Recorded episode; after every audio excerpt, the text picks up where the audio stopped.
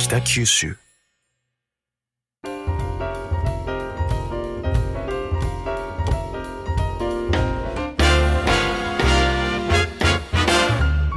おはようございます。西日本新聞社が素敵なゲストと一緒に北九州の歩き方をお話しする番組ファンファン北九州ナビゲーターの勝木雅子です。同じく西日本新聞社の両教授です。いやあのー、和樹さん知ってます？何？畠山くんいたじゃないですか。うんロケットのロケットの。九州工業大学。で彼があのケプラーっていうロケットのはい。高度世界一を目指して。たえよね、えええ。で最近、はい。液体ロケットのはい。学生世界一の高度へっていうことで、はい。九工大学生プロジェクト、うん LRE っていううのを、んうん。あの人あのープロジェクトリーダーやったもんねそうそう。でクラファンやってたんですよ、はいはい。でこれなんよ。西日本新聞にも載せたじゃないですか。そうなんですよ。はい。で,、はい。で畠山くんからメールが来てはい「りょうさんこんなんやりよるけん」ってうんうん。言ってくれて、うん。で新聞にも載せ,、載せていただいたんですけど、はいはいなんと大成功いたしましてクラファン達成。おおおめでとうございますよかったよかった、これ世界一を目指せますよ彼らは。よかったですね、い、ややっぱりねラジオに出ていただいたし、はい。休工大の学生さんにねロケットで世界一を目指してほしいから、いや本当ですよ。よかったですねでちょクラファンちょっとね、宣伝にもなるんですけど、はい。宣伝になっちゃうんですけど、西日本新聞が載せてくれたからっつって、うん。応募してくれた人が募金してくれた人がいっぱいいるみたいで、はい。やーありがとうございます,、はい。ありがとうございます。読者の皆様。ははい。い、皆さんのねご寄付のおかげで、はい、学生が。ですよ。夢を追っかけられますね、そうですはいね、い、や本当にどうもありがとうございます。っていうのが言いたかったです。はい、はい。い、いお話をありがとう。はい。はい、それでは本日のゲストを、はい。行きましょう。はい。お招きしましょう。北九州市八幡西区黒崎にあります童話テクノス社長小野博和さんです。よろしくお願いします、はい、よろしくお願いします。よろしくお願いしまよろしくすお。願いします。いやもうちょっとあの高校の同級生なんで 例によって。なんかすごい変な感じ、そう 小野博和さんとかフルネームとか呼ばんけんね普通。当時なんて呼んでたんですか？いや小野さんはねずっと小野さんなの。ああそうなんかねですね。ずっとねはい小野さんななぜかね、落ち着きがあるから。落ち着きがあるかって老けてたから、はいはい。皆さんから小野さんって呼ばれてました。なそう同級生からさん付けで呼ばれよったんよ風格がもう。そうそう風格がその通り。なるほど。そうで小野さんはマーコマーコって私のことをあマーコ。はい呼んでくれて。はい。はい。でそんななんでちょっと今日かしこまっててちょっと変な感じなんですけど、実はリスナーの皆さんに聞いていただきたいことがいっぱいあるんで、え今日はちょっと来ていただいてます。はい。でまずですね小野さんが社長してらっしゃる童話テクノスうん。っていう会社なんですけど、まあ、どういう会社なのかっていうところからご説明願います。はい。あのですね、はい私どもの童話テクノスは一言で言うと、はいものづくりですね。特はいに製造業のお客様にはいものづくりの現場で使う生産設備はい。を、まあ提供しているまあ技術商社とはいいう位置づけで、技術商社。で主にですね、はい。まあ例えば製鉄所だとか、はい。まあこの辺ね大きな製鉄所ありますよね。はい。あとは化学メーカーさんとか、はい。はい黒崎にありますね。あと食品工場とかもうん。あって、まあ全国津々浦々にはい私どものお客さんいるんですけど、はい。そういうお客様の工場の生産設備とかはい。工場の自動化ラインに使われるはい。まあ電気品とか機械部品またはそのシステムを提供しているというまあ機械を動かかすためのそうですそうです。システムはい。うん。はい、うん小野さんの会社のおかげで工場が動くみたいな感じ？まあそんな大それたことではないんだけど。まあ少しは。はい。100万分の1ぐらいはねいやいや貢献してるのかなとは思ってます。はい。えー。小野さんはそこの何代目はい。社長。三代目なんですよ実は。い。はいははいい。はいでまあうちの会社はですねまあ三代目ですから祖父が創業して、はい。はい。今年で75周年とはい。はい。目を迎えるということで、まあ北九州の中じゃまだまだひよっこのいやいや。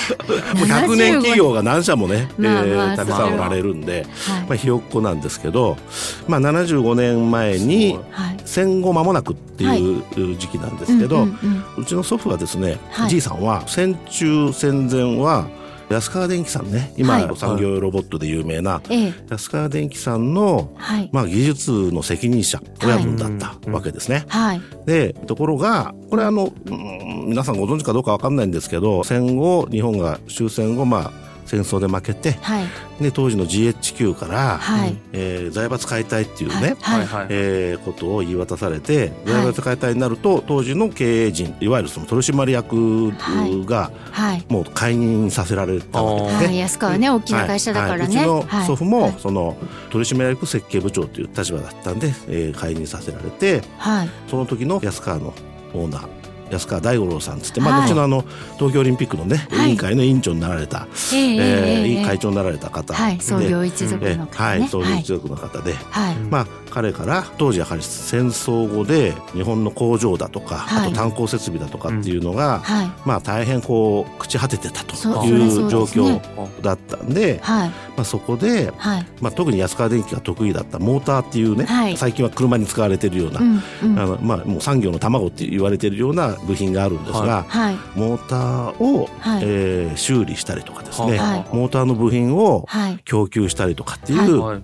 そういうこう社会的なはいニーズが必ずあるっていうかすごく増えていくだろうから、はい。お前独立して、はい。そういう仕事をやってみろとへいうふうに言われて、えー作った会社が私どもの会社、えーなんですね。安はい。川大五郎さんにはい。促されてはい。おじいさんが創業したんですね。へへえ。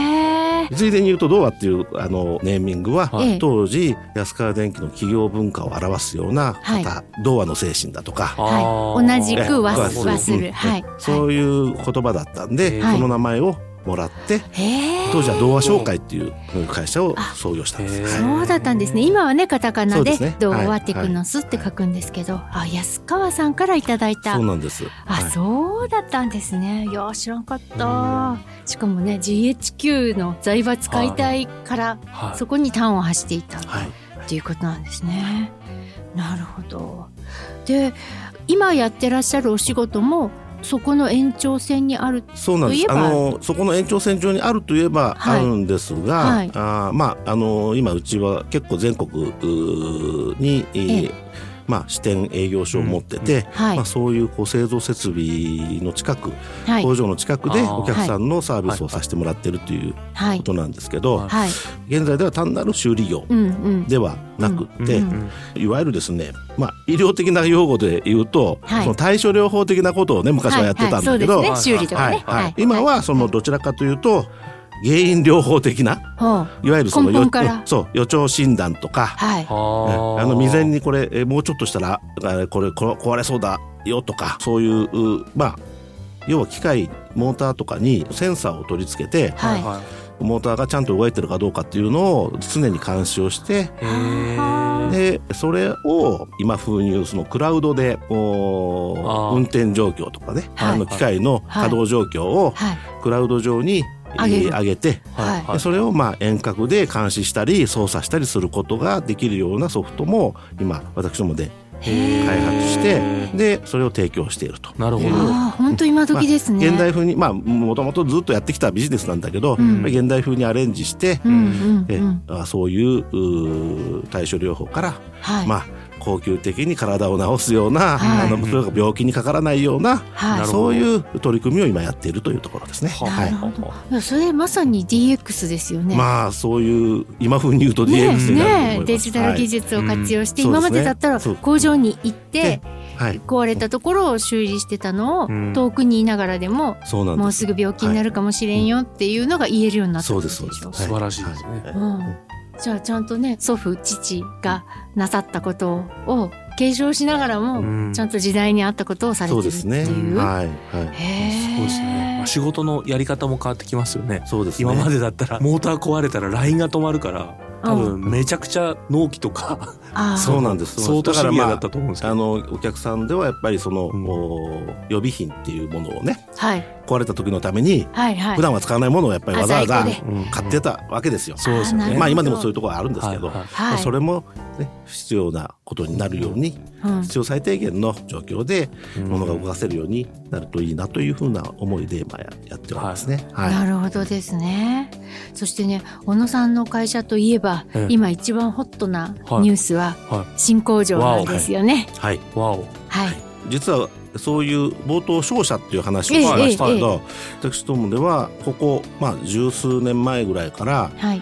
安川さんのロボットを販売している傍らそのロボットを使って工場の自動化だとか、はい。まあ、生産ラインの、えー生産性の向上だとかっていう取り組みをやってます。それをいわゆるロボットを使ったシステムを組んでる私どもで、えー構築してると。はい。はい。だから実際いい商社と言いながらあーメーカーのうん。機能を持った活動をしてたんですが、うん。今までその工場がなかったんですね。はい。ですから、えー、と他の協力企業さんに場所を借りたりとかはい。してたんですけど、はい。今回、はい。えー自社で工場を持つことになって、はい。私どもで、はい。まあ、ワンストップではい。そういう生産設備のですね、はい。えー自動化の設備が供給できるという体制がい。いよいよ出来上がったとなるほどいうことなんですね。はい。だから会社の中にいるそのシステムを組む人たちはい。がはい。その自社工場。設計したりとかね。うんうんうん。で自社工場で実際にテストしたりとか、はい。はい。そういうことができるよそう。うですね。になった。はい。すごい。はい。はい。っていう。いや私ちょっとこの前見せていただいたんですまだね稼働前のはい。工場をちょっと見学させていただいたらね、工場じゃないぐらいね素敵な設備だったんですよねおしゃれな。この工場はですね単なるこうものづくりをするだけじゃなくはい。て、一応そのつなぐファクトリーっていうネはい。ーミングをつけてまして、はい。このつなぐファクトリーのこの場所でいわゆるまあものをうちが作って供給するわけですから、まあ、お客さんとつながれる、そういうつなぐという意味とはい。あとそこをですねあのもう少しその働く環境としてはい。何かこうアイディアだとか、はい。はい。まあ、発想だとか、まあ、そういうものがですね湧き出るようなそういう空間にしていきたいなというまだまだで出来上がってないんですけどそこのスペースは出来上がってないんですけど今そういう意味でちょっと普通のオフィスとは違うような、うん。へえーそういうこう空間を作っていきたいなと思って、ええ。でそうするとその社内での人と人の触れ合い、まあ、社員さん同士をつなぐ、はいはい。そういう意味でのつなぐファクトリーという。あはともう一つがですね、はい。そういうこう、まあ、テストをできる環境とか、はい。例えばロボット使ってみたいけど本当に使えるかどうかわかんないからちょっとテストしてみたいんだけどねっていうようなお客さんがおられるとうちに来てもらって、はい。まあ、そこでテストをしてもらうと、はい。まあ、そういう環境も作っていくんですがええ。そういうスペースはですね地元のね、はい。えー企業さんと、はい。まあ、同じような同業の企業さんと一緒にそのスペースは使っていただきたいなと。うん。で、えーまあ、そういうオープンにして地元の企業の皆さんにもこう使っていただけるような、まあ、だから地元の企業と、お我々をつなぐと。地元の企業間同士をつなぐと。はいはいはい。いう意味でのそのつなぐという、うん。キーワードもここでですね存在感を出していきたいなと。でもう一つねあの、はい。ユニークな取り組みがあって、はい。このつなぐファクトリーの工場のですね、はい。シンボルマークロゴをですねあそうでしたね。はい、あのこれはもう勝木さんにもあの書いていただいたんですけど 新聞に書いていただいたはシンボルマークを地元のですね、中学校高校大学はいはいはい。に、えー公募をお願いして先月末で締め切ったんで、どれぐらい来るかなと思ってたら、うん。なんとですね、はい。100件以上も応募があって。すごい。はい、今から、まあ、それにスクリーニングをかけていって、ええちょっと候補を選んでええ。決めていくというプロセスがあるんですが、まあそんなに集まると思ってなかったんで、うん。あ楽しいですね、はい。でもその審査も、はい。そうそうそうそう。嬉しいですね。はい。うん。でまあやっぱり地元のそういうね、学生さんとかうん。生徒さんとかが作ってくれたそういうマークが、まあそこにあるということだけでもなんかねいいですよね、うん。そういう意味でもそのちょっとなんかこうお存在意義を出していきたいかなというはい思いはあって、面白い。まあとにかくじ自分たちの工場だけじゃなくって、はい。地域にこう開かれた、うん開かれた、うん。根ざすようなそんな空間うん拠点にしていきたいなというふうに思ってます。そうですね。いや普通はね、あ同業者ってライバルですよ。はいはい。ね同じようなところから同じようなお仕事を取りたいライバルですよ、はい。でもその人たちにいやうちの工場を使ってテストしていいよとかね、普通は言わないそうですよね。ですよね。でもやっぱその同業者たちのはい。なんか絆みたいなのが強いんですかね。みんなで頑張ろうみたいな、のーもともとそういう素地はあったんですけど、はい。はやっぱり北九州市さんが指導を、まあ、主導して、はい。えーまあ、地元のそはい。れこそ大手の企業さんともですね、はい。えーのその、まあ、支援もあったんですけど、はい北九州システムインテグレーターネットワークっていう、はい、うんまあ、これは北九州 独自の、はい、うん。まあ、取り組みだと思うんですけど、はい。そういうシステムインテグレーターってシステムインテグレーターっていうのがあの我々の業界でいう、はい。そのロボットを組み立てる組み上げる、はい。まあ、そういう企業さん会社をシステムインテグレーターというふうに、はい。呼呼んでるんですけどなるほど。はい。ええそのおシステムインテグレーターネットワークっていうのを、はい。まあ、あの形成作ってて、はい。えーもう45年前からそのお元はできてるんですけど、はいはい。でまあ、正式なそのおネットワークという組織として、えー3年ぐらい前コロナになってはい。すぐからスタートしたんですけど、はい。えっと、このおメンバーは18社今います。18歳はい。はい。でその中でやっぱり私どものようなそのシステムを組み上げる企業、はい。あとは AI の画像処理が得意っていうか、まあ、人間でいうところの目の部分をうん。が得意としている企業だとか、はいはいはい。あとあの神経ソフトウェアを作ってるところだとか、はい。まあ、もしくはあのそういう工場の自動化を、はい。えー支援をする企業、はサポートをする導入支援をする企業さんとか、はい。珍しいところで言うと、はい。まあ、まだまだうまくはいってないんですけどそういうロボットのシステムって高額になるんですね。はい。たくさんい。ろいろなものを組み上げて、しかもこう設計をしたりとかして高額になるんで、なかなかその中小中堅企業では導入に対して非常にこう壁があると、はい。ハードルがあるということでそこのハードルをなくすためにサブスクリプションで導入ができるような形にできないかということも検討してましへてー。一応そのおうちのネットワークの中ではそのサブスクのホームページとかも作っててそのサンプル的なものは売ってるんですね、販売してるんですね。でサブスクリプションの仕組みをうん。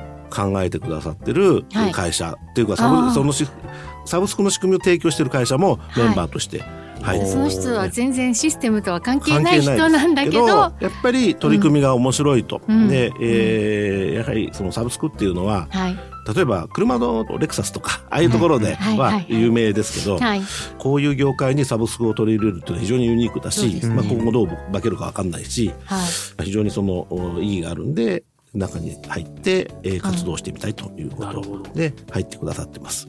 まあ、まだまだちょっと成果が出てないんで今からだとは思うんですが、まあ、そういうこともユニークな取り組みとしてなるほどですね。だから同じねそう業界っつっても強みがそれぞれ。だから例えばうち一社で何かそのお客様の課題解決をしようと思ってもうん。なかなかあ一社で完結できないケースがあってはもあ。そういう仲間はい。同じ業界の仲間がいろいろそのお寄り合って、うん。えーあじゃああそこの技術を取り入れたらうん。これ解決できるかなと、うん。こことここを組み合わせたら解決できるかなと、まあ、そういううん。思いで、そういう狙いで作ったネットワークではい。うん。で主にやっぱり北九州市のその地元の企業の成長に貢献したいと、うんまあうん一社では貢献できないけど補完をし合って補填をし合って、やっぱりチームで貢献していこうというような取り組みをやってます。なるほど。はい、はいでそのまあチームの活動の場になりうる新工場っはい、てことなんですね。そういうことなんです。そうそうそう。なるほどなるほど。大きいんですかやっぱ。うん。工場うん。工場はね、見た目はね私が言うのもなんだけど、はい。はい見た目はねそんなに大きく見えないし、うん。なんかね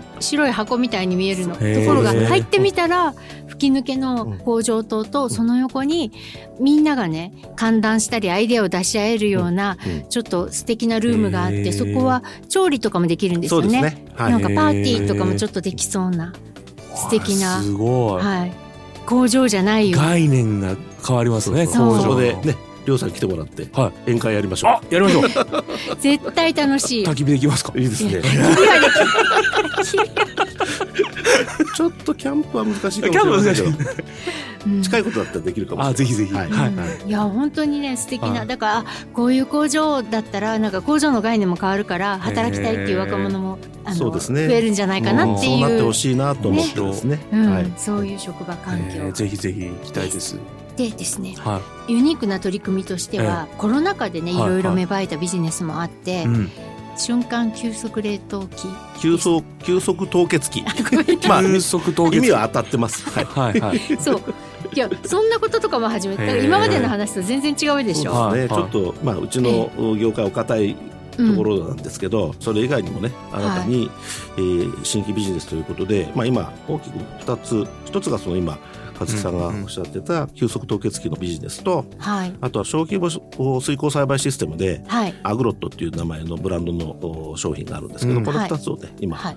こうあのお引き合いがあ注力をしてはい。営業をさせてもらっているところです。へはい、この急速凍結機っていうのは、まあ、最近よくテレビでもね出て、まあ、登場する機会が多くなってまして、あのそうですね、はい。ニュースに取り上げられる機まあ、あのうちというよりもうんもっとあの他社さんのあの急速凍結機っていうのがはよく引き合いに出されて、はい。今やはりコロナ禍でいはい。ろいろ例えばレストランとかそういう食食品業界だとかが大変になったんではい。それを救う救世主みたいな形でそういうものが凍結させて味を品質を変えないままはい。また適材適所で提供できるっていう、まあそういうものですけど、あの私どもで扱っているものはそのいろいろな競合メーカーさんがたくさんあるんですけど、うん。もう圧倒的に凍結スピードが速いんですね。凍結スピードが速いってことはもともとの素材を壊さずにはい。凍結できるんで、はい。あの品質が保ってる。はい極端に言うと例えば巻き寿司とか冷凍させると絶対、はい。美味しくなくなりますよね。うん。巻き寿司もほとんど風味も残って、へはいいもう寿司なんかそのまんま食べたら分かんないですね。えへえどっちがその冷凍したものはい。か。、分かんないです。へあと従来冷凍には向かなかったお豆腐とかえもはできるんです。あのこんなでっかい一丁のままじゃダメです。からね。そういうものを持ってきへえまあ、何しろ圧倒的な凍結スピードがあって、はい。えーまあ、一番世の中ではそういう性能が高いんじゃないかなというふうに思ってうん。まして、まあなかなかただお値段が。お値段がいいお値段するんでそうでしょうね。はい。高いって聞いたことあ私もります。この前某料亭のおかみさんから聞きました。うん。お値段が一桁違ったのよ。そうなんですよね。えーまあただ病院だとかはい。介護施設とかはい。あとまあ食材を扱ってる料理じゃなくて食材を扱ってるところ。はい。ここには非常に評価が高くて、はい。はい、そういう意味では、えーまあ、そういうフードロスにも対応できるそうです食材ね食材っていうか、まあ、その特にやっぱり食べ物はあの冷凍しておくと非常にこう再利用性が高くなるし、うん。あのいつでも使えるんで、まあ、フードロスに対するそのうん。答えになるということですね。はいまあ、この辺が、うんまあ、すごく社会性があると社会課題解決型のビジネスということで取り組んでるし、まああの小規模植物あアグロットっていうねはい。あの水耕栽培システム。はい。これも手軽に高級野菜が作れるんですね。へえうん。ええ例えば、まあ、レタスとかそういうものは、まあ、それでも作れるんですけど、は普段路地では作れないようなハウスでは作れないような高級なその海外、まあ、イタリア系の野菜とかはいはい。聞いたことのないようなあの、おそういううー、まあ、高級レストランとかで使われるはいはいような野菜を手軽に作れて、い。へえあら。でしかもその清潔なんですね。はい洗わなくてあ水耕だから洗わなくていいし、虫もつかない。ははでそこに重宝されてて、でやっぱり今農業っていうのは非常に深刻な状況になってて、はい。うんやはり担い手もね。担い手がいないというところが一番大きいんですけど、はいこれはどこでも手軽に、あの例えば、まあ、こういううスペースがあれば、はい。あの室内でも OK ね室内で、まあ、室内でやるタイプの。ああそうなんですはい。ねへえでで今そのいろいろ考えているのは障害者の方々にはい。そういうう栽培をしてもらって、はいで障害者雇用の一環になるというはいところも考えてて、はいこれも社会性が強いなと、まあ、ええ農業を守る、えで雇用障害者の方を活用する。の雇用を、促成させる。ということで、まあ、社会性が強いなと。いうことで、ええ。この2つをですね、まあ、本業とは全く関係ないんですけど、はいはいへえまあ、うちはもうずっと創業来ずっとやっぱり社会課題に向き合って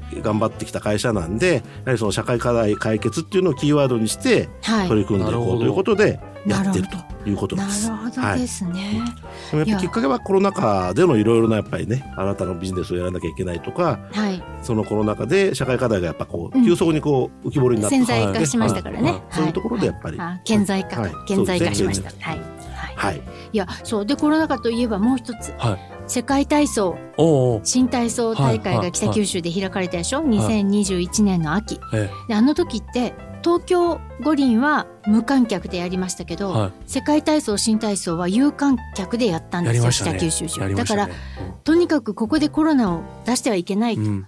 いうのがもう北九州市役所の際うん。とか、あの体操連盟の最大の課題だったんだけど、そね。うん。それにも実は小野さんの会社が貢献していへて CO2 をどうかそうですね。コロナ対策 はでい。なんかこう、提供できるような技術だとかそういうものはないでしょうかっていうようなはい。お話があった時に、これももう全然時間がなかったんですけど先ほどお話ししたそのモーターにセンサーをつけてはい。予兆診断とかそのお健康状態をチェックするというようなシステムがあってそのも今主力製品はそのモーターにセンサーをつけるんですけど、それをですねそのセンサーをモーターのセンサーっていうのは温度を見たりとか振動を見たりとかですね、うんあのそういうセンサーなんですけどそれを CO2 センサーを取り付けることによって、はい。その CO2 の状況を、まあ、モニタリングしてみようかと。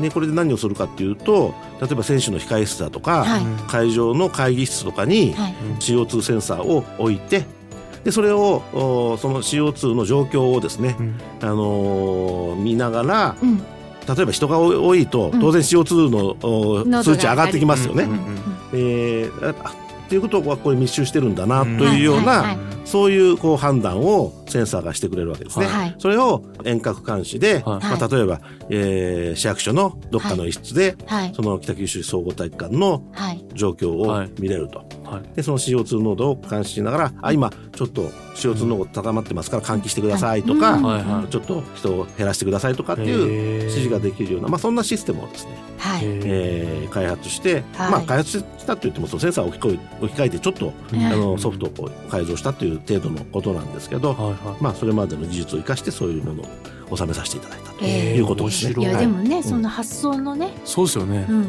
柔らかいですよね。うん、発想が。ねえ、それ社員から出るんですか？そうですね。それは私はそれはあの思いつ硬いですか？ら。頭。いやいやいや、でかいし硬い。柔らかそうですけど。うん。面白そうですけど。はい。あのそういうのはやっぱり若い社員さんがそういうことを考えてくれて、これならできそうだなとか、うん、ということで、面白い。だったらやってみようということでやってもらってました。はい。いや、そのおかげでね、は内村航平さんも橋本大樹さんも安心して体操ができたわけいです。そうですねはい。だといいですけど。ね 最後惜しかったけどね、橋本さんね。あそう、ねそうですよね。はい。すごいっすね、いやなんかいろんなものをつなげてらっしゃいますね本当にじいちゃんの代からうん。会社をつなげてきてあで学生さんとかそうやって若い社員のアイデアまで全部つなげて製品化されてるじゃないですか、はい。僕もつなげてくださいいいです。りょうさんはもう、私はもうリスナーとして聞いてた時からのファンですから。やったありがとうございます。ありがとうございますぜひ。私たちもはいつなつなげていただくということで、はいはいはい、残念ながら本日はあのお時間となってしまいましたので、続きはまた来週はいお伺いします。ありがとうございましたありがとう。ございます。本日は北九州市八幡西区の童話テクノス社長小野博和さんをお招きしてお話を伺いました小野さんどうもありがとうございましたありがとうございましたありがとうござ。いました。ファンファン北九州では皆様からの感想を募集しています。ハッシュタグファンファン北九州でご意見ご感想をお寄せください。スマホアプリのポッドキャストや Spotify、ボイシーでは今日のお話のディレクターズカット版として放送できなかったお話が聞けるほか、過去の放送のアーカイブも聞けます。それでは次回のファンファン北九州もお楽しみに。